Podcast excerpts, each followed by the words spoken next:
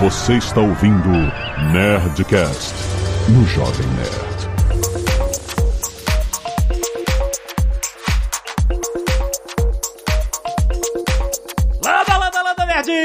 Alexandre Antônio do Jovem Nerd. Eu não confio muito em Robotáxi. Aqui é o Paulo Silveira da Lura e eu tô esperando o sushi das minhas filhas chegar em 66 minutos. Caraca, São Paulo. Aqui é o Fabrício Carraro da Lura e eu não dou dois minutos pra Robotáxi virar motel.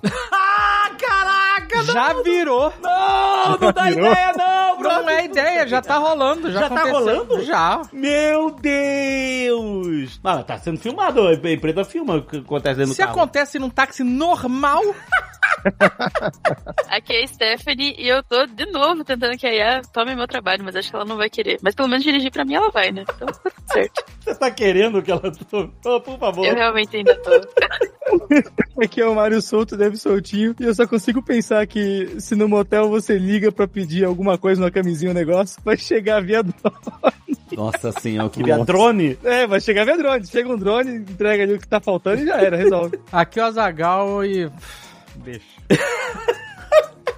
Ah, legal, já era. É, é isso, é um caminho sem volta. Muito bem, nerds! Os robôs estão aí tomando emprego de todo mundo. Então não, aí E- que você se engana. Ah, A gente já tá no- na, na época da revolta contra as máquinas. a gente já tá revoltado. Então, se, não, eu sei o que tá acontecendo, eu sei. Não fecha com o robô, entendeu? A gente vai falar aqui sobre os carros autônomos, táxis, as entregas de drone, já tá, tudo isso tá rolando já, cara. A gente não tá falando de carros autônomos, etc. A gente tá falando de serviços feitos por robôs. É isso, serviços de entrega e transporte. É isso que vamos falar hoje. Perfeito. Mas acho que os carros autônomos ainda entra disso aí, porque leva você pra um lugar a outro, né? Então é um serviço de entrega. É, com certeza, mas é que, é que você pode ter um carro autônomo que vai te dirigir, você tá como motorista, etc, mas não é o serviço que você tá ali do lado. Porque eu vi o cara lá, a polícia dentro do robotáxi, e aí ninguém no, no banco de motorista. E o policial mandando o carro, ó, vira aqui, vira aqui. E, eu, e o carro não virava. E o policial apitando, sei lá, e o cara,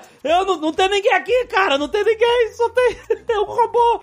Cara, essas cenas estão divertidas, pelo menos. Estamos aqui com a Alura mais uma vez, o seu podcast mensal de tecnologia com a maior escola online de tecnologia do Brasil. A Alura tá aqui com a gente pra falar sobre os robôs que levam pessoas e cargas a lugares, entendeu? O robô táxi, Azagal, não conversa, não ouve sertanejo universitário, não fica falando os preconceitos dele, fica reclamando disso, daquilo, entendeu? Tem uma vantagem. Mas ele liga o ar-condicionado? Porque o ar-condicionado é a minha maior reclamação. Será que ele vai ligar ou será que ele vai se negar a ligar o ar-condicionado? Não, e você fala que o Robotaxi não conversa, é, mas isso é uma vantagem ou desvantagem? Dependendo da conversa, pode ser uma vantagem. Tem boas conversas com motoristas humanos. Tem conversas legais. Mas tem muitas conversas que poderiam ser evitadas. Não, podia dar a opção de você configurar a personalidade do robotáxi. Olha, o Azagal tem um aplicativo de previsão de tempo que você configura a personalidade dele. E você pode ter um serviço onde você conversa dentro do Robotaxi. Exato. Por chat. O, o com chat pessoas é o que. robotáxi. Não, a pessoa tá em algum lugar e é, eu queria conversar nessa viagem. Aí você faz uma chamada. O taxista dentro de uma sala. Não, pra pessoas que. ta- um operador de conversa Tem alguém agora no Tinder lançando essa feature, eu tenho certeza. no Tinder. Pô, você pode dar match com a pessoa que tá no táxi. Você passa lá o seu perfil e ele bota vocês vão conversar enquanto você tá ali. Ah, meu Deus. Tá ótimo. APIs, APIs pra todos os lados. e aproveitando, gente, vamos falar já. Paulo, vamos entregar aqui a boa da Alura desse mês aqui no Nerdtech pra galera já se adiantar, já ir fazendo inscrição, já fazendo a sua matrícula agora. Olha só, Jovem Nerd, a gente tá com cada vez mais cursos na nossa escola de inteligência artificial, inclusive para quem trabalha com Excel, com UX, com análise de dados, com desenvolvimento ou com marketing. Tem essas ferramentas, certo? Porque a gente vai falar aqui desses copilotos e de pilotos dos robôs, dos carros, dos caminhões, e tem muitas dessas ferramentas que hoje você já pode usar no seu trabalho. Então, independente de você ser dev ou não, se você não é dev, tem muita coisa que já dá para você usar no seu trabalho. E se você é dev, a gente vai lançar também a formação OpenAI, que a gente vai ter API, a gente vai ter o uso do Whisper, o uso do GPT, tudo por chamadas remotas, que é como a gente implementou a nossa própria assistente, que é a Luri. Então, esse mundo de inteligência artificial artificial, a Lura abraçou de vez. Além da gente ter muita coisa de programação, de front-end, de DevOps, que a gente lançou muitas coisas, informações novas. Essa escola de IA não é à toa que a gente tem trazido esses episódios. E o Fabrício, que tá aqui com a gente, tá cada vez mais próximo dessa comunidade de inteligência artificial aplicada. É assim que a gente chama. Então não se esquece, gente, tem link aí no post pra você fazer sua matrícula hoje na Lura, ter acesso a tudo isso, inclusive, né, Paulo, a nova escola de inteligência artificial, né, que tá bombando agora na Lura, tá todo mundo procurando pra caramba, principalmente porque agora você não tá falando só com é, desenvolvedor, programadores, você tá falando com qualquer pessoa de qualquer área que tem interesse em aprender sobre inteligência artificial, gente, tem link aqui embaixo, aproveita desconto, alura.com.br barra promoção barra nerd, tem link aí, vai lá, faz sua matrícula hoje. Então, fica aí, cara, tá, tá muito bom.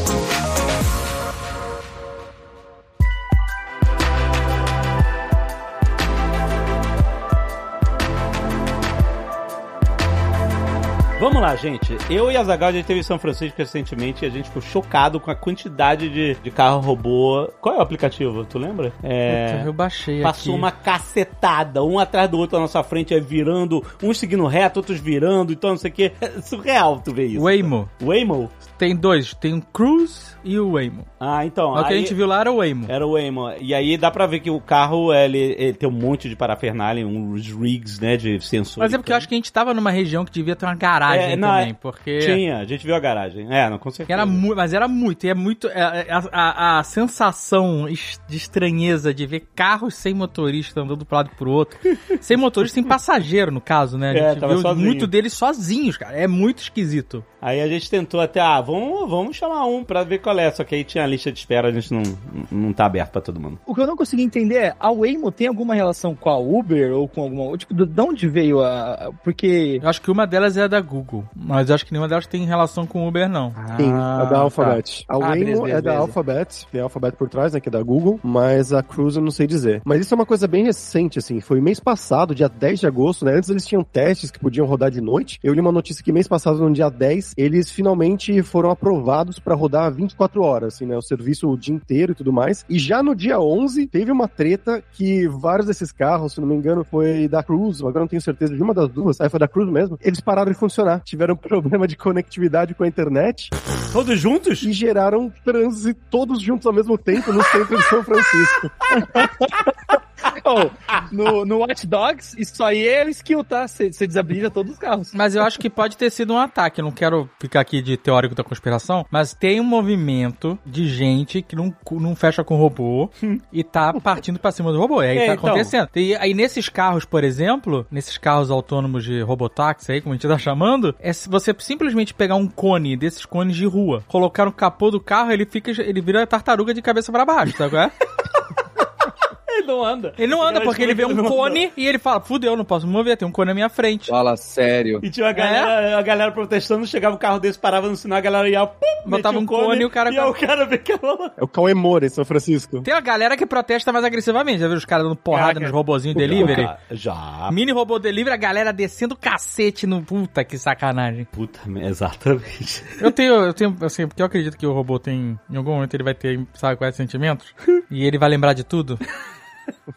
Então eu acho que a gente pa- botar um cone, beleza, sabe? É uma trollagem.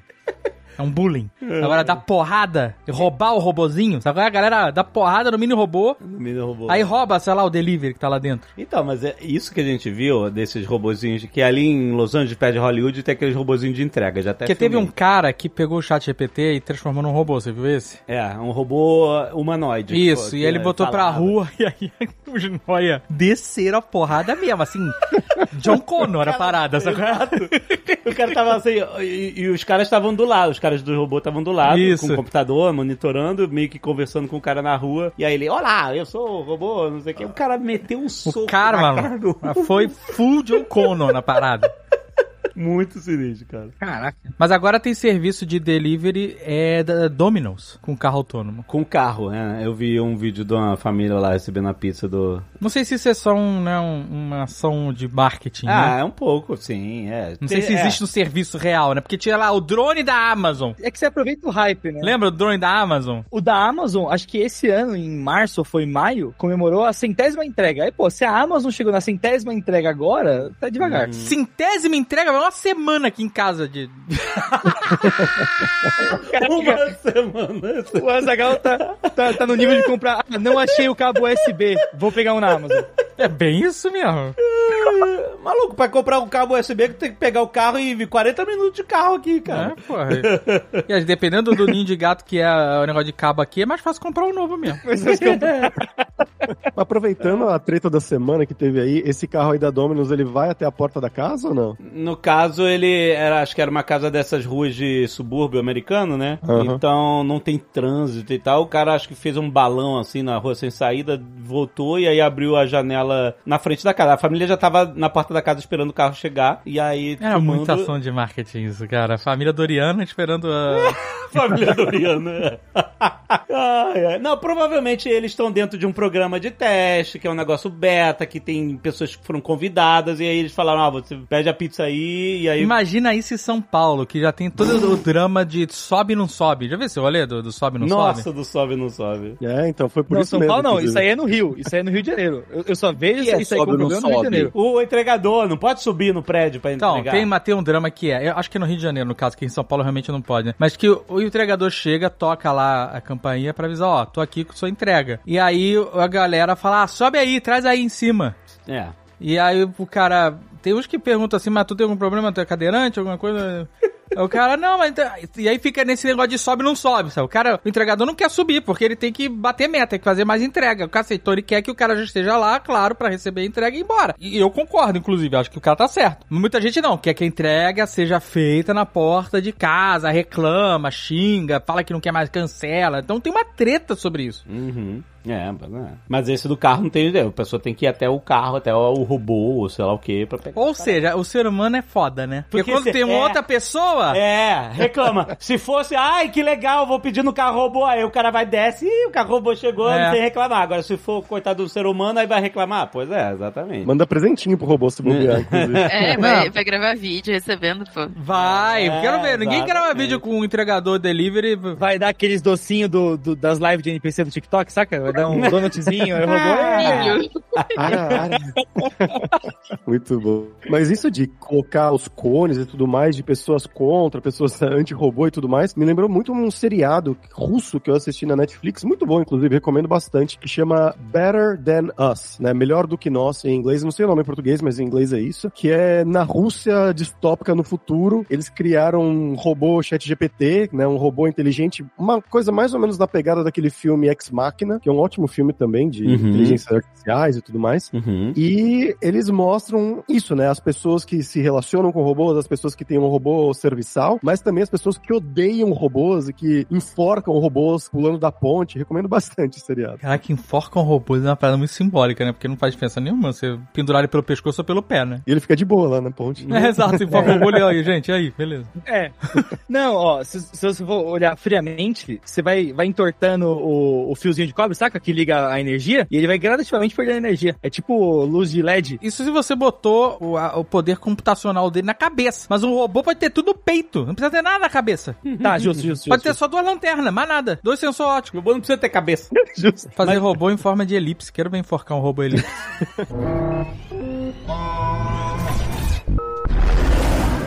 Essas startups todas que estão lidando com esse, né, testando os serviços de transporte, entrega, etc, com robôs. Tipo assim, em que momento elas estão? Como você falou assim, a Amazon, que a Amazon fez a centésima entrega de drone, por exemplo. Que ainda deve ser um negócio super beta, fechado, em volta do centro de distribuição só, né, enfim, só pra testar e etc. A gente falou até que quando começou essa notícia, a gente ficava imaginando como seria Orlando, né? Porque tem hotéis que muito turista vem pra cá, principalmente quando não mora nos Estados Unidos, e compra muito. A gente já fez isso, né? Compra, já vai. Antes de você embarcar, você já tá comprando na Amazon e mandando Já entregar manda- no seu hotel. Exato. Eu fico imaginando ah, esse, né, esse serviço quando ele entrar pra valer mesmo, sair dessa fase beta, ah, tu vai ter que ter um heliporto nos hotéis. Agora, um drone brasileiro, é Ou então vai ter que ter uma rede em funil, os drones passarem jogando as caixas. Ah, muito bom. Muito bom, exatamente. É isso aí. É, tá muito inicial realmente, né? Isso a gente viu algumas empresas no, no Brasil, até a iFood começou a ver a possibilidade de começar a fazer, mas no Brasil vai ser bem mais complicado, até, eu acredito. Mas, bom, as empresas que você mencionou, né? A, a Domino's, Pelo menos no, no Brasil o drone sobe, né? Por que, como assim? Ele vai até a tua janela. Ele vai entre... É, ele vai entregar na janela do teu quarto, inclusive, se quiser. É um drone voador. Não, eu sei, mas, tipo... n- Você não vai pra portaria pegar o drone. Não tem como... Ah, sobe de, no teu apartamento. Só, pela janela, o drone bate na janela, bracinho Caraca, de drone não assim, tem toque, toque. condição disso funcionar. Não, não, não vai, nunca, nunca, nunca vai rolar isso. Entregar na, na, na, na- janela do apartamento. Imagina, cara. se tiver um volume de entrega, como a cidade de São Paulo, imagina o som da cidade como vai ficar. Exato, é a cidade de mosquiteiro. a cidade inteira. Insuportável, brother. É, mas eu imagino que se no futuro, se isso funcionar, quem quiser, né, ter entregas por drone vai ter que ter um sistema ali é, para colocar, né, para embutir na janela, como se fosse uma parabólica no Rio de Janeiro, que o drone vai chegar e saber exatamente onde pousar, né, que aquele ali é, é o seu andar. Mas eu acho que sabe o que acontece? É que a gente sempre tem na cabeça centros urbanos, né? Rio, São Paulo. Sim. Mas se olhar para os Estados Unidos, que é onde tudo isso está sendo testado e validado, a maior parte das cidades são subúrbios, né? O centro urbano é uma exceção, na verdade. Então, mas é muito espalhado, né? É espalhado, o que é melhor pra um drone, né? É Não. melhor ele voar num, lugar, num subúrbio que tem 40 casas do que ele ter que voar Eu- num, num, num lugar que tem um arranha-céu de, de 80 Não, eu andares. entendi. Eu- Você pega São Francisco como exemplo. Se você tá em São Francisco, beleza. Você tem transporte público, você consegue andar, tem o bondinho, tem umas coisas que você consegue fazer. Saiu dali, você vai pra Redwood City ou você vai pra São José. Se você não tem carro, é impossível andar naquele lugar. Aham. E aí você consegue ter um pouco do conforto do, putz, você perde a Domino e vai chegar na sua casa sem ter que ligar o carro e pegar um cruzamento, sabe? E aí o drone faz sentido, pelo menos faz um pouco mais de sentido, porque, primeiro, você não tem a massa crítica de pessoas que você tem num centro, no subúrbio, é menos gente, então é menos drone voando, no final das contas. E você tem é, lugar pro drone pousar, deixar o negócio, ir embora, sabe qual é? Sim, sim, sim. Nesse caso, sim. Imagina o barulho desgraçado de abelha africana e cortador de grama o tempo todo. Mas, porque, por exemplo, a Amazon tem um serviço que só funciona em casas, não funciona em edifícios, onde o entregador, ele consegue, pelo aplicativo, abrir a sua garagem, um pedaço dela, não toda, abre, você compra um kit, né? É um controle com a câmera, você deixa dentro da sua garagem, e aí o cara, ele chega, a pessoa chega, abre a garagem, um pedaço, bota a caixa dentro e fecha. Então ele entrega, entre aspas, dentro da sua casa, né? Então, isso é um serviço que não é feito pra uma cidade com edifícios, é feito pra um, um lugar com suburbano, com casas, entendeu? Exato. É, exato. No caso aqui, sim. Nesse caso dos drones, entregas de, de subúrbio americano em, em- na, na porta de casa, essas coisas, e como as distâncias são muito grandes, porque é tudo muito espalhado, a densidade populacional é, é- não é densa que nem num grande centro, eu imagino que a solução para isso, ser algo viável, seria um caminhão, que é um hub de drones, e aí ele vai andando na vizinhança, e aí ele vai soltando os drones com as caixas em vo... Aí eles fazem, tipo, se elas fizessem um last mile, sabe? O caminhão vem, chega perto de uma vizinhança, de- e aí os drones chegam e saem distribuindo na vizinhança, depois volta pro caminhão e o caminhão vai embora. Em vez do drone sair do centro de distribuição, andar, sei lá, 10 quilômetros, não vai ter bateria pra essa porra, entendeu? Aí acho que o caminhão seria a forma. Então, tipo assim. Seria maneiro o caminhão vindo assim, saindo do drone, assim. tum, Sabe aquela nuvem de. É. É isso aí, pô. É isso aí. Aquele projetinho que todo mundo achou que era real, mas que era só a firula da Amazon, era isso, só que com um dirigível, que o Azagal curte mais. Era um dirigível que vinha voando em cima da comunidade, aí ele soltava vários dronezinhos pra baixo com as caixas e depois eles voltavam pro dirigível. Essa ideia é bem viável, na verdade, de colocar um, um caminhão em um ponto específico. Porque em IA, coisas assim, você tem alguns algoritmos que você pode calcular qual que é o melhor lugar para você estar, né? Então, você escolhe, sei lá, dentro de uma região X, você escolhe um lugar para você ficar que seja perto relativamente de todos os outros, sabe? Que a rota faça sentido. Uhum. Então, acho que até nessa parte, né, não só de dirigir um drone, que a IA dirige, mas até de achar essas melhores rotas, né? Então, acho que é bem viável, na verdade. É, as melhores rotas até existem, essa serviço de inteligência, porque a, a Amazon, além de ter os entregadores próprios, tem também os, os terceirizados, né? A pessoa se cadastra lá e como se fosse um, um sei lá, um Uber de, de entrega, um rap, um negócio assim. Só que você vai no. Galera vai no centro de distribuição da Amazon, bota um monte de coisa no carro, e aí o que, que eles fazem? Já tem o sistema já calcula toda a rota, entendeu? De ir e voltar. E, tipo assim, e faz a forma mais eficaz possível por tempo, trânsito e é, traçado de ruas e estradas e etc. Entendeu? Então a pessoa não fica a esmo, ah, eu vou num lugar, depois vou no outro bairro. é, Tudo já é desenhado pra uma otimização de rota. Pô, agora se fosse um dirigível seria foda demais. Para pra pensar, cara, um flying warehouse. É um fly, é. Olha isso, cara. Vai É. cuspindo os drones.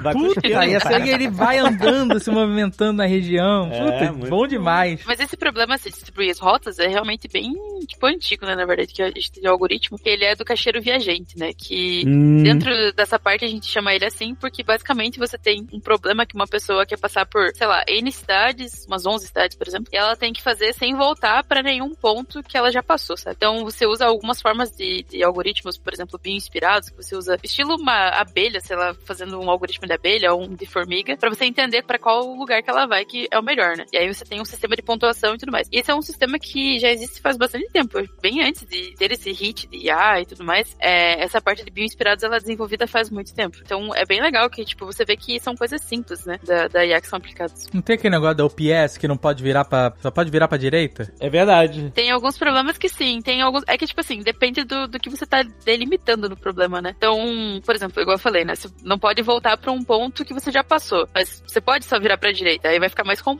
o, o problema também, né? Então, esse da OPS, outro dia eu vi uma influenciadora falando sobre isso. No, É, no- é isso, a UPS só pode virar pra direita, não pode virar pra esquerda. É, assim, no vídeo ela falava assim, a OPS proíbe. isso. Não é assim também. Não é assim, proíbe. é. Mas é. o foda é que a falta de contexto.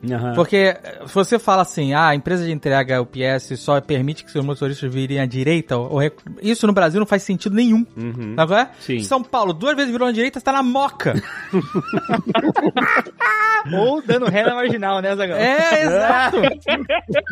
Agora, se você falar que nos Estados Unidos, Uhum. por quê? Porque nos Estados Unidos você pode virar à direita mesmo com o sinal fechado. Isso. Você encostou na, você tá na faixa da direita, o sinal tá fechado, a, a transversal que você tá embicado não tá vindo nenhum carro na sua faixa, você pode virar à direita Isso. p- pra fazer o fluxo continuar. É, É, mas você tem um sinal falando assim, especificamente, você não pode É, virar exato. com o sinal vermelho. Aí você. Mas no- o padrão é poder. Padrão Quando não é poder. pode, eles avisam. É. Isso faz todo sentido, porque você ganha tempo, já que você não vai parar no sinal vermelho caso você esteja virando só à direita. Pra esquerda, você tem que parar no sinal porque você tem que cruzar a pista pra virar. Esse faz sentido, sabe? Aí, puxando o que a Stephanie mencionou aí, eu tinha visto um artigo recentemente, nem é tão recente o artigo, mas eu li recentemente, que era sobre pessoas, né, humanos, biólogos, usando, era um tipo de ameba, que ela escolhe o melhor caminho, basicamente, né? Você coloca ela no labirinto, por exemplo, Ah, eu vi aquele fungo lá. né? É. é um fungo, você coloca um agar, né, um doce, alguma coisa assim no final, um tipo de açúcar, e ela vai lá se espalhando de uma forma que ela sempre encontra o melhor caminho. E no Japão, eles fizeram a rede, isso na rede de metrô, se não me engano, ou de trens, de toda a Tóquio, assim, tudo em volta de Tóquio, e o fungo ajudou eles a estabelecer qual seria o melhor caminho para ter as redes dos trilhos dos trens e tudo mais. Eu vi essa história, eu não sei se é a mesma fonte, mas o que eu vi é um vídeo de um cara falando dessa parada aí desses fungos, comparando com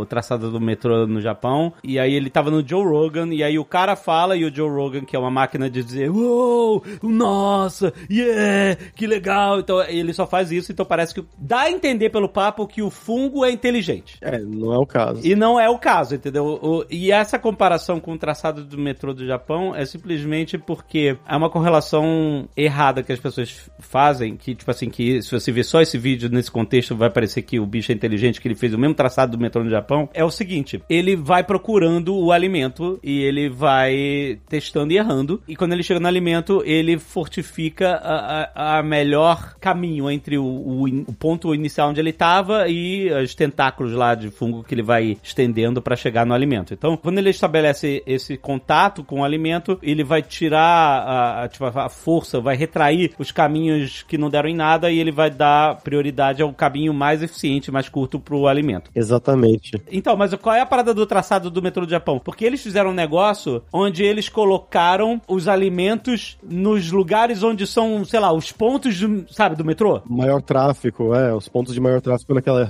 região. E aí parece que ele tá repetindo o traçado do metrô porque ele tá procurando os pontos mais eficientes e mais curtos entre cada ponto, certo? Só que quando você constrói o metrô embaixo do chão e tipo, você, você tem poucos obstáculos, a não ser que sejam geológicos, mas você tem poucos obstáculos, você basicamente pode fazer uma linha reta do ponto A até o ponto B. Você também, para economizar dinheiro, esforço, trabalho e material, você vai fazer o caminho mais eficiente. Então, tipo assim, um paralelo é parecido, porque ambos os, as entidades estão procurando o caminho mais eficiente entre os pontos, sabe? Então, tipo assim, o fato dele fazer a mímica do, do traçado do metrô japonês faz sentido com isso, de, de- dele estar simplesmente procurando os caminhos mais eficientes. E como os, os alimentos estavam no mesmo lugar dos pontos do metrô, ele vai ele fazia um traçado parecido com, com a construção do metrô, entendeu? Exatamente, Alexandre. Não é inteligente, é exato. Mas isso tem muito a ver com uma área da inteligência artificial que eu vou até pedir pra Stephanie explicar melhor pra gente, que é a área que é usada, né, para você treinar esses drones, entregadores ou os carros automáticos e tudo mais, que é essa área de aprendizado por reforço, mas enfim, tem outros tipos de aprendizado que você pode usar também. Mas você pode falar um pouquinho pra gente sobre tudo isso, né, divisão computacional, Stephanie? Dentro da IA, né, do mundo de IA, a gente tem várias e várias divisões. Igual o Fabrício falou, a gente tem essa parte de divisão computacional, que ela é uma área. Então você tem, por exemplo, carros autônomos, tem os drones que estão entregando, tem diversos pontos, assim, até, por exemplo, aplicativo do banco, você entrar num prédio que tem aquele reconhecimento facial. Isso tudo é parte de visão computacional. A gente tem três tipos principais, né, que a gente chama de aprendizado de máquina. O primeiro é o aprendizado supervisionado, que você vai lá, você dá um input de dados para eles, você coloca todos os dados que você quer com o resultado final que você já precisa dele, e aí ele vai aprendendo com isso. Aí a gente tem o não supervisionado, que muitas vezes você acaba colocando, esse não é tão utilizado assim dentro da área de visão computacional, por exemplo, porque você vai, vai colocando e ele começa a achar similaridades. Então ele vai montando alguns clusters, falando assim, ó, oh, isso aqui é parecido com aquela outra coisa, então isso pode ser bem interessante para você. É, você acaba não sabendo o que vai sair daquele final. E aí tem esse por reforço, que a gente acaba criando um sistema de pontuação, digamos assim, para rede neural, para o sistema que está criando. E aí ela vai fazendo alguns ajustes conforme essa pontuação.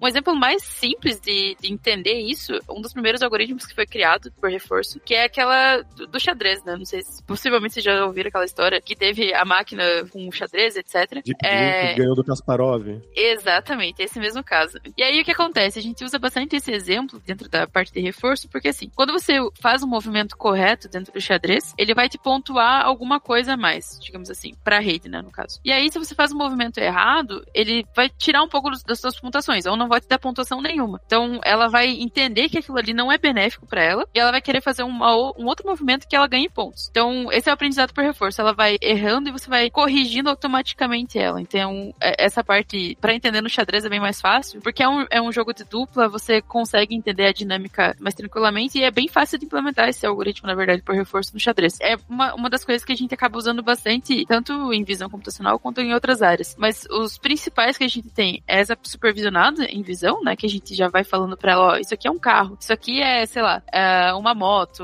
uma pessoa. Esses dias, inclusive, eu até vi uma Tesla que tava andando na rua e tinha uma charrete na frente dele e ele não sabia o que era aquilo. Ele ficava colocando várias coisas. Porque a pessoa criou aquela rede e não pensou que ia ter uma charrete na rua. Tipo, não é uma coisa que a gente vê todo dia. Então ele ficava colocando, era um caminhão, era um carro, ele colocava um caminhão, um carro, uma pessoa atrás. Então, tipo, ele não entendia muito bem o que que é. Porque ele não teve esse insumo na, na hora do treinamento dele, né? Então, essa parte dentro da visão computacional, que você acaba ajudando como que ela funciona, o treinamento em si, é bem importante, na verdade, para todo o funcionamento do carro, todo o funcionamento de qualquer outro modelo, né? Ou qualquer outra coisa que você tá fazendo com aquilo. Sim, e dentro de armazéns, né? Esses robôs da Amazon e tudo mais, eu vi um paper recentemente também de um drone que foi treinado exatamente isso, usando esse aprendizado por reforço, que ele tinha que chegar de um ponto A num ponto B no final da sala e tinha meio que um labirinto, alguns obstáculos assim, e cada vez que ele batia, o algoritmo de reforço diminuía a pontuação dele. Cada vez que ele ia para mais longe, né, um ponto um pouco mais longe do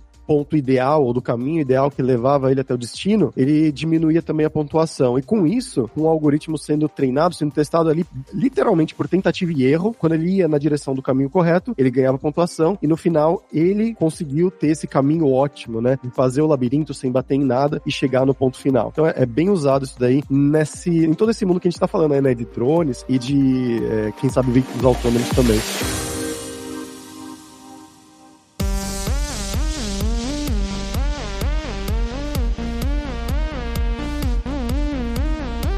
Tem um outro produto, drone, serviço, robozinho, que não sei se vocês já viram, que é uma caixinha que te segue para levar tuas coisas. Nossa. Já viram? É, assim, mochilinha, mochilinha. Eu vi uma mala que ela te segue no aeroporto. Não, tem a mala que segue. Esse, já... Ah, esse, esse, esse aí eu vi também. É, mas tem um novo que é um robô para andar contigo na rua. Mas é um R2D2? Ou...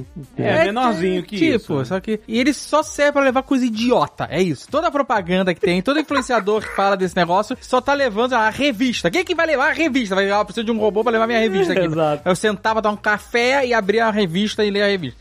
Mas, assim, no longo prazo, eu acho até uma ideia interessante. Não sei o quanto isso é prático, mas o fato de você, por exemplo, uma mala que te segue no aeroporto, é interessante. Você tem sua mala e ela, em vez de você ficar carregando ela, ela vai estar atrás de você. E se você parar pra pensar, é, não a gente, né, mas pessoas idosas ou pessoas que têm dificuldade pra carregar coisas. Um idoso, por exemplo, que vai no supermercado, ele tem um robô desse que acompanha ele, onde ele possa botar as compras e vai andar com ele do mercado até a casa, por exemplo, é uma parada maneira. O que, que você colocaria pra ele carregá-los, legal? Eu, cara, puta, boa pergunta. Eu, eu não sei. Eu, eu, eu, pra mim, eu realmente não vejo uso pra isso, sabe? Assim, pra um robô desse. Eu vejo mais uso pra, pra isso. Uma mãe, uma mãe que tá com carrinho de bebê, por exemplo, ou um pai que tá com carrinho de bebê, e aí, puta, tem que aí, aí tra- trazer as coisas do mercado, sabe qual é? Isso pode ser útil. Eu Ou um não- idoso, né, que foi no mercado, foi comprar, sei lá o quê. Aí, em vez de ficar carregando, o bicho, o robô traz junto. Eu acho que eu, assim. É, acho que é uma parada de brasileiro. Tu conseguiria virar as costas pra um- uma parada carregando essas coisas e não olhar pra ela durante um tempo e andar de boa acreditando que ela tá te seguindo ainda? Não, Sabe- sabe qual é? o, brasileiro tem esse instinto primal. Tipo assim, você vai ficar toda hora olhando, cadê a parada, cadê a parada, cadê a Não, você ia parada? mandar andar na frente, anda na minha frente, Anda anda lá na frente, pô. Exatamente. Porque ela tem que te seguir, ela não sabe pra onde você tá indo, entendeu? Essa que é a parada. Como é que ele ia subir a calçada lá em São Paulo? É Então, ele sobe, ele sobe calçada, ele faz todo esse rolê. Mas se você não olhar muito ele, alguém pode levar ele, né? Tem esse detalhe também. Ele não vai se defender. Você sempre tem essa possibilidade, meu. Mas eu acho um modelo interessante de robô funcional, não totalmente autônomo, que ele tá te acompanhando, mas que pode ser útil, qual é? Ah, Black Friday, que você resolve na loja física.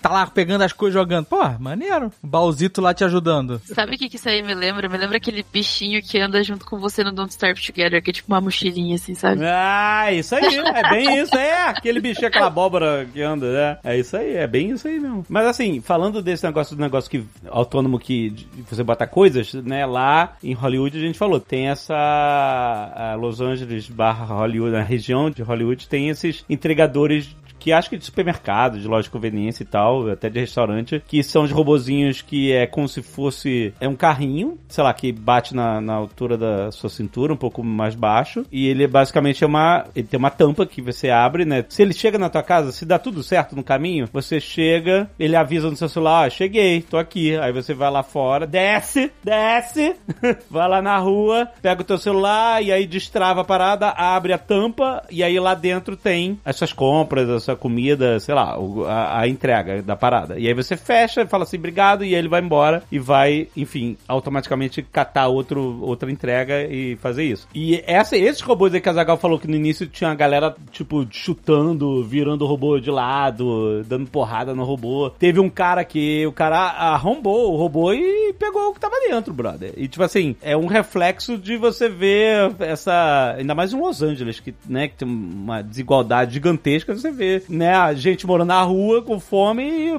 startup bilionária com um robozinho com comida dentro, andando pra lá e pra cá, né? Tipo, vai acontecer, essas coisas são É, maluco. Maluco isso. Detroit Become Human, né? Exato, né? Exatamente. Então, não é só a questão dos protestos que o Nezagal falou da galera botar ser anti-robô e tal, e botar o cone. É tipo, tem a galera que tá, sabe, revoltada com o conceito de. Essa situação, né? Nem de um robô existir, mas de que existe essa situação de desigualdade gigante, né? E esses dois conceitos, né? De vivendo no mesmo espaço, né? Então, é, claro que dá conflito, claro que dá. é, resulta nessas coisas, né? Tem muitos é, motoristas de Uber, de Lyft aí nos Estados Unidos que já falaram que estão preocupados com isso, né? Com a expansão dos táxis que são veículos autônomos, Uhum. porque isso vai literalmente tirar o emprego deles, né? Não é uma coisa como Mas era isso- antes mas quando isso era meio os que a- táxis tretavam com o Uber, né? Que eram pessoas contra pessoas, entre aspas, Aham. pessoas sendo precarizadas talvez, mas eram pessoas ainda. Nesse caso não tem pessoa. E logística de estrada também, ainda não existe, mas tipo, os caminhões auto... Quer dizer, exi- existe, existe, mas tipo assim, não é uma coisa né, normal, corriqueira, mas eu acho que o caminho que, né, a parada tá andando pra isso, pra que caminhão de entrega em estrada, que cruza o país e tal, seja tudo, que nem no Logan, lembra no Logan, os caminhões era tudo autônomo. Sim. Ainda mais que, por exemplo, os primeiros Teslas lá que tinham o autodrive lá, é, eles só funcionavam em estrada. Agora sim, agora ele reconhece sinal fechado, essas coisas, e, e pode navegar em cidade. Mas o o início dessa parada é estrada porque é um ambiente muito menos caótico do que um núcleo de ruas urbanas que tem gente atravessando toda hora, bicicleta, sinal, trânsito pra lá e pra cá. A estrada é tipo, a maior parte do percurso é linha reta e vai, entendeu? Claro que pode ter problemas em estradas, mil problemas, acidentes, essas coisas, mas para pensar, se você tem uma estrada onde a maioria dos veículos são autônomos, a ideia é que os riscos sejam menores e não maiores, né? De, de acidentes, né? Não sei aconteçam coisas extraordinárias. Então, eu acho que é um caminho bem próximo da realidade em frotas inteiras de caminhões serem autônomas. É... E aí isso vai dar merda também. claro que vai ter protesto, claro que vai ter gente perdendo, muita gente perdendo emprego, etc. Mas parece uma coisa que é quase inevitável, né? Tipo, tá tudo caminhando para isso. Com certeza, Alexandre. Isso que você falou da segurança, pelo menos segundo a, a Waymo, né, uma dessas empresas aí dos robotáxis, já tiveram alguma, algumas colisões, né, alguns acidentes entre veículos é, autônomos com outros veículos, e eles dizem que foi sempre culpa da outra pessoa, que tava fazendo merda ali no trânsito e bateu num carro deles. Caraca, é, é foda. É, eu acho que tem um, um ponto que é interessante. Eu, curiosamente, estava numa conversa sobre AI hoje num banco. Me chamaram, as pessoas me chamam, né? Paulo, vem explicar aqui para um monte de fundo, family office Uhum. e, e empreendedor tradicional de indústria, explicar inteligência artificial. Eu falo, gente, mas eu não sou especialista. Não, mas vem. Você tá dando palestra em Family Office? Hum, É, o pessoal quer ver. Você, você fala empolgado. No, no- no convite, a galera chega em você e fala: Não, você fala empolgado, vem aí. Pô, eu queria dar palestra em Family Office, tirar grana dessa galera. Pô, então para de futurólogo. Indica a gente aí, É, porra. é, Pô. é. Pronto. Tinha um palestrante ali, o Pascal, incrível, o cara. E ele falava que todos esses avanços, inclusive esses do mecânico, não é? Ele citava muito o caminhão autônomo, que acho que são 2 milhões de empregos nos Estados Unidos, não é? É um- acho que é o maior emprego dos Estados Unidos, retail e depois esse. Pelo menos até há pouco tempo era varejo, exato. E aí. É. Isso, é alguma coisa, assim, o top 3. E aos que estão caindo, né, pra tudo quanto é lado, a quantidade de vagas. Né? É, e tem acho que 100 mil vagas abertas e eles não conseguem também preencher. Um dos motivos é porque, né, ninguém quer ficar trabalhando longe de casa a vida inteira, certo? Então que a, qualquer automatização pequena já ajuda muito. Você não precisa automatizar o drone levar a pizza, como a gente estava colocando aqui, que vai subir até o, até o andar, que é um absurdo, né, as pessoas cobrarem isso do entregador. É, chegar até a sua janela, talvez não seja necessário. Se tiver pontos fixos onde as pizzas chegam,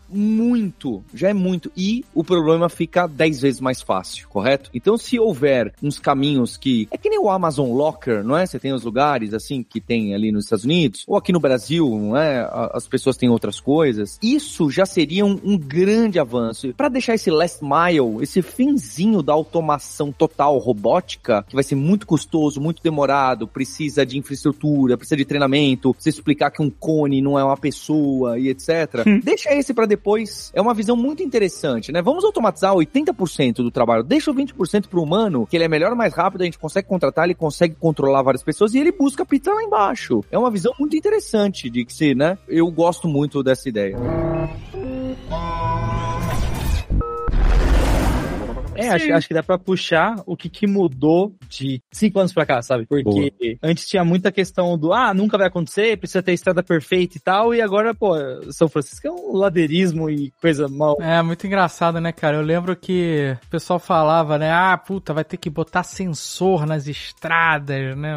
Não, lembra, né? Que tem aquele. Ah, a gente pode substituir todos aqueles olhos de gato que tem na, né, por sensores. É e muito aí- engraçado como, né, a falta de visão do que pode vir a ser, né? Mas eu lembro de ver uma reportagem de um cara falando que, puta, jamais a pessoa vai fazer um pedido online, porque ela tem que ligar o computador, fazer o boot, conectar a internet. né? Quando quando ele pedir a pizza, ele já, já morreu de fome, sabe? Uhum. E hoje em dia, você pede uma comida no aplicativo em segundos, né? É Muito doido, né? Como... Você não consegue, com a visão atual, prever o futuro, porque você não sabe o que vai acontecer nesse meio tempo que vai transformar aquilo pra chegar naquele objetivo, né? Então a gente fica falando das paradas, ah, o drone, o carro, o caminhão, o drone que sobe... A gente não sabe quais outras soluções vão acontecer nesse meio do caminho pra chegar naquele resultado, né? Uhum. E acho que isso é é uma, uma visão bem interessante, na verdade, que vocês puxaram agora, falando sobre isso, porque realmente, uns anos atrás, a IA ela era muito. não era muito vista, assim, pra essas coisas. Tipo, tinha todo aquele conceito de inteligência artificial vai dominar o mundo, vai fazer as coisas, mas não era muito, sei lá, palpável, assim, pras pessoas. Só que aí depois, conforme foi, por exemplo, o Google colocando mais investimento, Facebook fazendo alguns investimentos também, algumas outras empresas, subiu muito, né? E acabou chegando muito nas pessoas, assim. E são coisas que às vezes a gente usa no dia a dia. Então, por exemplo, vocês falaram, ah, pedir uma comida do iFood e tal, ou algum outro serviço, chega super rapidinho pra você. É, isso é uma coisa que realmente, uns anos atrás, você não pensava. Mas, por exemplo, ah, pô, eu quero assistir um filme hoje que seja uma comédia romântica que eu nunca tenha visto, mas que tenha a ver com alguns outros filmes que eu já vi. Se eu quiser, a Netflix vai me dar, algum outro serviço de streaming vai me fornecer isso. Então, isso tudo acaba sendo coisas de IA que vão evoluindo com o tempo. E todas essas coisas, elas colaboram para que a gente consiga, por exemplo, ter um carro que ande um pouco melhor, realmente sem um motorista. Não precisa ter esse- toda essa parte de sensores, né? Acho que era uma ideia muito, é, muito superfaturada que a gente tinha Tipo, pensando assim, poxa, todos os carros vão andar sozinhos se a gente colocar os sensores, né? Mas acho que não é, não é muito assim, não. Porque você coloca os sensores no carro, então eles são propriamente dele. Eles funcionam da forma que aquele carro é feito. Então, ele tem a, a dimensão do carro, ele entende muito corretamente, né? De como o carro se porta dentro de uma, uma pista para estacionar um carro em si. Então, isso são pontos, assim, que conforme vai avançando, não só a parte de inteligência artificial, mas a parte de eletrônica, é, a parte elétrica das coisas, fica muito mais fácil da gente poder implementar. Porque o que acontece, os sensores eles são bem menores hoje em dia. Então você consegue colocar um drone pequenininho e você pode colocar num carro também. Essa, essa diferenciação de tamanho é muito legal, que você consegue fazer muita coisa, né? Caraca, você falou, eu fiquei pensando que sempre que tem uma tecnologia nova, né, as pessoas tentam adaptar essa tecnologia para coisas antigas, né? Então, um clássico era quando surgiu o carro a álcool no Brasil e tava lá por preço da gasolina nas alturas, eu acho que faltava gasolina também na época, não, não me recordo bem. Uhum. E aí tinha o kit conversão para transformar carro de a- é, para gasolina carro a álcool. Não tinha um negócio desse? Tinha esse. Tinha um negócio desse, só que destruiu o motor do carro, era uma merda. Sim, é, destruir o motor. É, é, eu, ia falar isso agora. Eu tenho um cunhado que fez e se arrepende mortalmente até hoje de ter destruído o seu carro. É, não, destruía, porque o, o álcool era, era mais corrosivo, então a liga metálica tinha que ser diferente e tal. Mas a gente tem o, o- o kit gás, né? O kit gás, é um exemplo clássico desse, né? Que hoje é super moderno, mas antes era uma gambiarraça, né? No, no começo, sempre foi seguro, mas né, era, era uma gambiarra que você fazia no seu carro. Eu tive vários kit gases, mas eu fiquei imaginando, é, né? Fazer um kit autônomo, qual é? No seu carro que não é autônomo. Você Ah, comprar, sei lá, umas puta. antenas, bota na, na frente e atrás, para o carro saber qual o tamanho dele. Aí bota um sensor em cima, tipo um Mr. Fusion em cima do carro, para ele ficar com aquele é, lidar, né? Aquele radar girando, sei lá. E, e bota, sei lá, um, um negócio para girar o volante sozinho, sabe? qual pra fazer. Olha aí. Essa ideia é muito boa, na verdade, porque assim, em algum ponto eles não vão conseguir suprir a quantidade de carros, né? Porque a gente vai ter muito carro que não é autônomo. E aí o que, que você faz com isso, né? Ele vai ter que. Tipo, as pessoas que estão mexendo com essa tecnologia vão ter que criar. Paulo, olha a ideia boa que eu tive aí, Paulo. Anota aí. Startupinha? Já começa a fazer a patente antes que alguém faça isso. Ah, Eu tô falando isso porque, por exemplo, tem uns kits pra é, automatizar é, botões. Já viu? Os caras fizeram uns robozinhos hum, que são os bracinhos. Então, por exemplo, interruptor de, de luz. Você não quer comprar um, um smart interruptor, sei lá, ah. que custa uma grana, você tem que tirar da parede, fazer toda a conexão elétrica. Você compra esse robozinho e coloca em cima, gruda ele no, no interruptor e aí ele faz o movimento de ligar e desligar, sabe? é? Hum, tá. Tem esses, então você pode automatizar um monte de coisa já com esses kits é, inteligentes, vamos dizer assim, sabe? É. Então essa ideia do ser humano querer adaptar coisas velhas para modelos novos já não é, não é nova, né? Serve pra ligar o ar-condicionado do Robotáxi já. Ó, ó. O que, que o Arduino não faz, né? O kitzinho do Arduino não faz. Ô, Stephanie, tipo, ah, beleza. Se eu quiser fazer em casa aquele, no cenário micro, aquele robô usando sensor, igual a galera faz, saca? Tipo, ah, o cachorro, o cão guia robô em casa. Sim. Onde que a pessoa pode começar a fazer algo numa menor escala, assim? Pô, Hoje mesmo eu vi um projeto, se eu não me engano, foi no LinkedIn ou no TikTok. Agora o TikTok é minha suprema corte, né, pras coisas. Mas eu vi uma pessoa que tinha feito um projeto, tipo, adestrando um cachorro. Ela tinha colocado uma câmerazinha, assim, na sala dela e colocou um, um boxinho de petisco que toda vez que o cachorro sentava, ela falava assim, muito bem, e dava um petisco. Isso é uma coisa bem simples de visão computacional, que você acaba, tipo, vendo a posição, né, a pose do cachorro pra você fazer isso e você entender que aquele comportamento realmente é bom, né? E aí você, né, acaba entrando num, num processo de aprendizado contínuo, porque o cachorro aprende, a máquina aprende, todo mundo aprende. Era o robô treinando o cachorro? Era um robô treinando o cachorro. Tá, aí a gente tá fudido.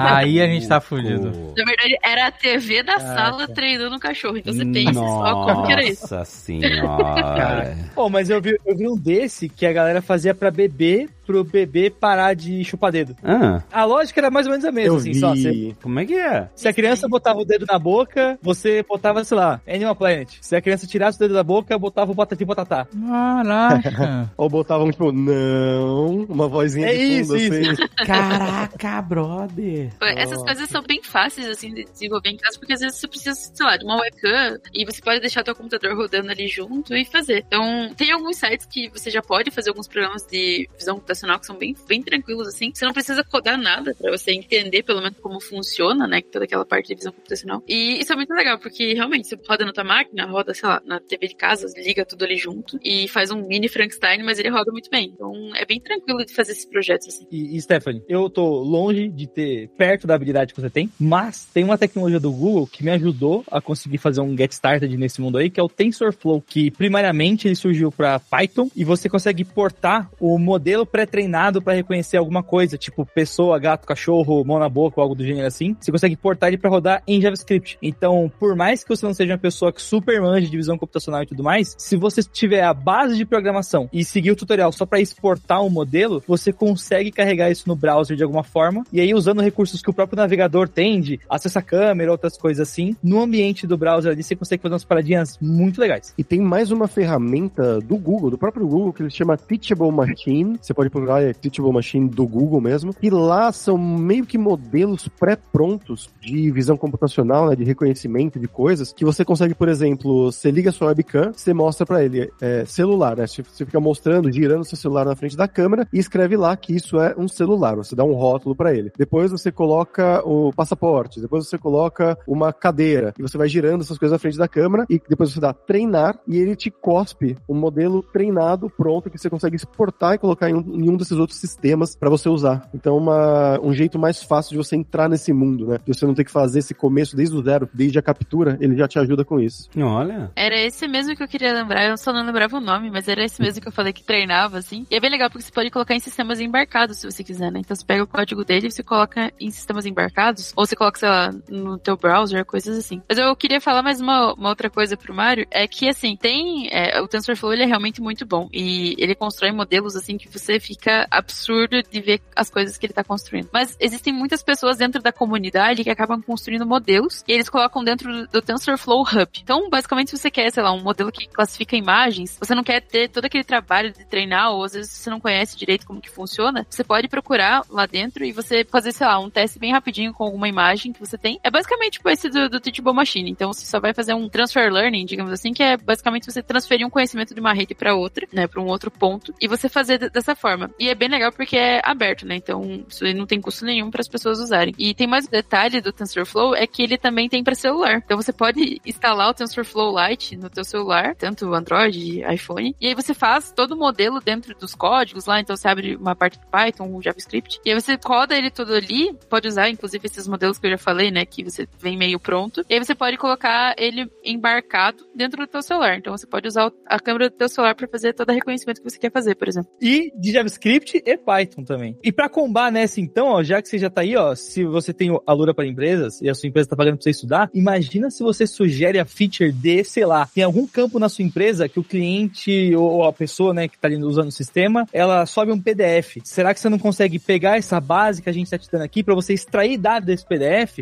ao invés de você ficar manualmente exigindo que a pessoa digite os campos, por exemplo. Então, tem diversas formas que você pode aplicar no dia a dia da sua empresa, sabe? Eu conheço gente que trabalha em sistema que, sei lá, é alguém que é fiscal de mercado, que tem que tirar foto de não sei o quê. Você já tem um zilhão de fotos. Será que você não consegue tentar pegar algumas e fazer algum experimento e ver se a empresa consegue botar mais grana pra fazer isso, automatizar alguma parte de processo que hoje é ultra, é, olha, analisa, vê se a imagem tá desse jeito e categoriza, assim, sabe? Talvez você não resolva 100%, mas só de você já dar um chute pra quem tá avaliando a imagem, ajuda a você conseguir otimizar um processo que às vezes está custando zilhares de dinheiros aí na sua empresa. É, Mário, e só completando isso, eu fiz um desses sistemas recentemente aí, que ele usa uma API de um sistema de OCR, né, que ele analisa ali um formulário que a pessoa foi preenchendo à mão, enfim, e consegue extrair as informações e depois você pode colocar a API do chat GPT ou de algum outro modelo, né? Pode ser o Llama 2 agora, que é open source, né? Que aí você não vai ter que pagar, você pode rodar localmente, que vai conseguir extrair essas informações semanticamente, né? Então procure um nome próprio nessa, nesse formulário ou nessa base de dados. Procure um endereço, procure um e-mail, um telefone. E aí você já consegue automatizar tudo que ele já cospe, tudo isso para você, porque ele já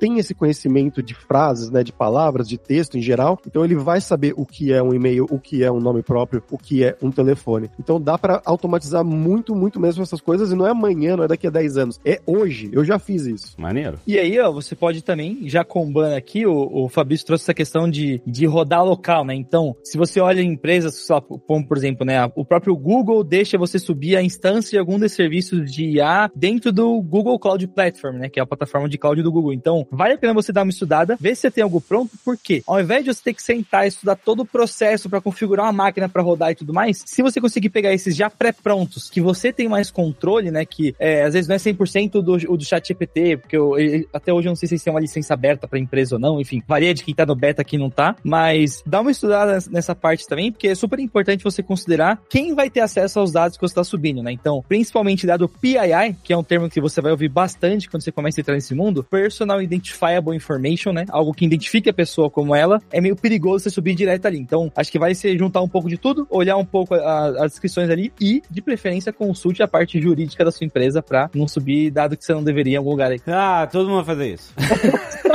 Assim, eu zelo pelo seu emprego. Essa é a parte mais divertida que todo mundo vai fazer. Consultar a parte Caríssimo jurídica. ouvinte. O negócio chama pi. É isso mesmo? É, sim. Ai, que beleza.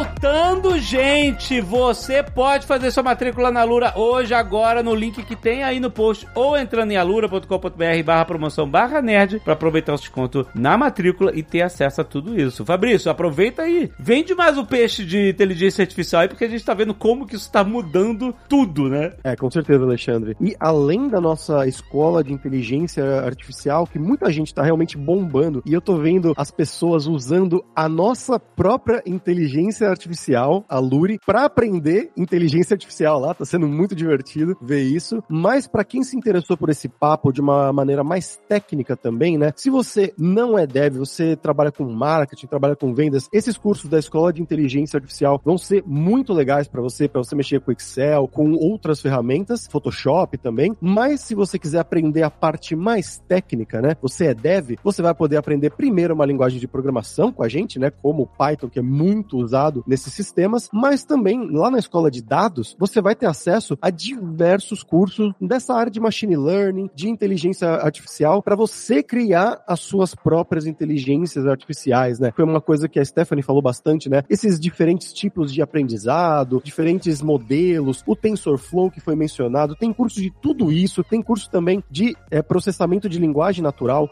que é o conceito que está por trás do ChatGPT. O ChatGPT é uma ferramenta baseada nisso, né? Você ir lá e analisar textos e tudo mais. Se você quer talvez entender como isso funciona por trás dos panos, ou quem sabe no futuro você ir lá trabalhar na OpenAI, trabalhar em uma dessas empresas que mexe com isso, com processamento de linguagem natural ou com visão computacional, que a gente falou bastante aqui nesse episódio, você vai ter curso de tudo isso lá na Lura e como você falou, Alexandre, com desconto para quem é ouvinte aqui. Excelente. Então aproveita, se matricula hoje na Alura para você dar um boost no seu currículo, no seu aproveitar todo todo o suporte no Discord da Alura, que bomba pra caramba, a comunidade é super ativa, cara. Você só tem a ganhar se matriculando na Alura, gente. Vai lá!